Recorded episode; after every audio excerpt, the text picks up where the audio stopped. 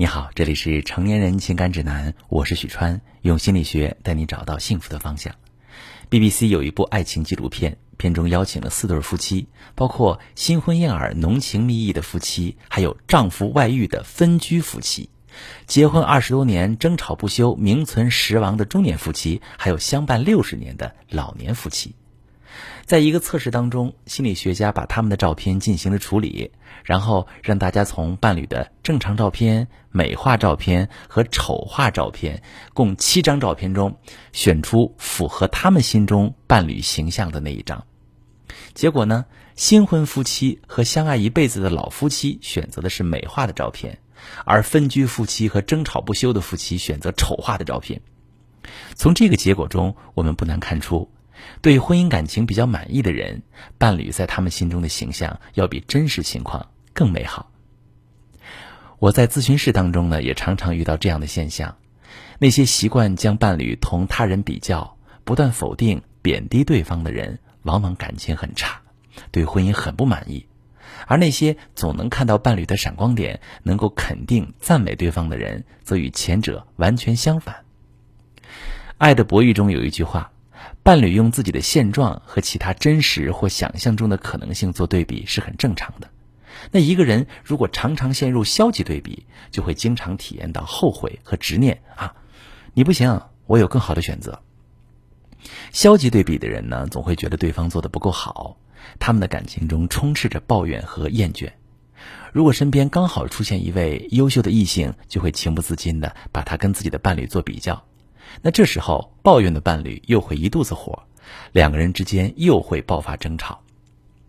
在一次又一次的互相指责和否定之后，两个人都受到很大的伤害，越来越不信任对方，距离也会越来越远，感情就容易出问题了。而善于积极对比的人，会更加的珍惜、感激伴侣，更加坚定自己爱对了。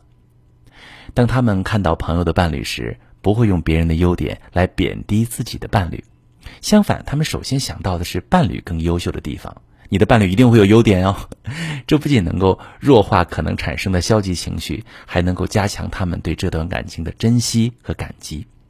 那么，我们应该如何积极对比呢？几个点。第一个点，多欣赏和赞美伴侣，发自内心的去发现对方的美好，既要表达你的真实感受，又要注重具体细节，避免假大空。夸人不容易啊，朋友们。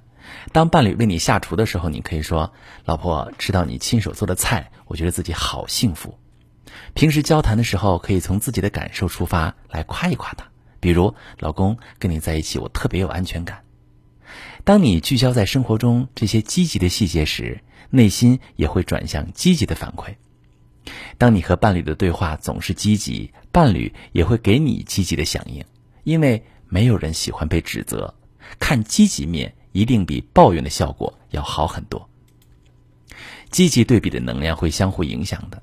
当你内心充满对伴侣的欣赏和赞美，你会觉得眼前的他也会越来越美好。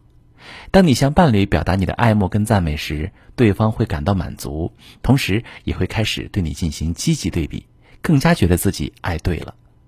双方对彼此越来越珍惜，也会越来越依赖这段感情。第二个操作技巧，你可以适时的放大伴侣的优点，避免拿他的缺点跟别人的优点比较。消极对比啊，会让人觉得伴侣全是缺点槽点，而把优点最小化。例如，朋友的伴侣很有幽默感，相较之下，你的伴侣有些木讷。那消极对比会让人开始嫌弃自己的伴侣没有幽默感，不讨喜。积极对比就截然不同了，在同样的情况下，你会觉得，虽然我的伴侣不够幽默。但是他特别稳重，也特别体贴，让我特别有安全感。他是独一无二、不可取代的。当你看到伴侣一些无可厚非的缺点时，应该多想想对方的优点。那别人也许在其他方面很优秀，但是自己的伴侣在另外一方面的闪耀，完全盖得过对方。现实生活中，很多人会陷入消极对比思维而不自知。当他们越消极，就会产生更多的消极对比。最终让这段感情走向不可挽回的局面。有些女性在听到闺蜜炫耀自家老公又买包又送项链之后，回家就跟老公抱怨：“你看看我闺蜜的老公又买包又送项链，你那什么都没有。”而把平日里老公的深情和体贴都忘了，男人就会感到被否定、被打击，他不会按照你说的做，也不愿意主动满足你的需求。当你的要求得不到回应，你就会更加抱怨，提更多要求，两个人意见不合，争吵一触即发，感情越来越糟，也越来越疏远。这时，如果男人身边出现一个善解人意的女人，他会情不自禁地开始消极对比，他会觉得自己的妻子脾气怎么这么差，而眼前的女人是那么的善解人意。他从婚姻中得不到的情绪支持和情感满足，都在这个女人身上找到了，他就会投向那个女人的怀抱。如果夫妻继续对彼此消极对比，互相贬低，他们之间的隔阂就会越来越大，最终可能会导致夫妻感情破裂。如果你正在遭遇感情难题、婚姻危机，你可以把你的情况详细跟我说说，我来教你怎么处理。我是许川。如果你正在经历感情难题、婚姻危机，你可以加我的微信：幺七八三九零幺零三五幺，把你的问题详细的跟我说说，我来教你怎么处理。如果你身边有朋友遇到感情难题，你可以把我的节目转发给他，我们一起帮助他。喜欢我的节目就点一个关注，点个赞，我们一起做更好的自己。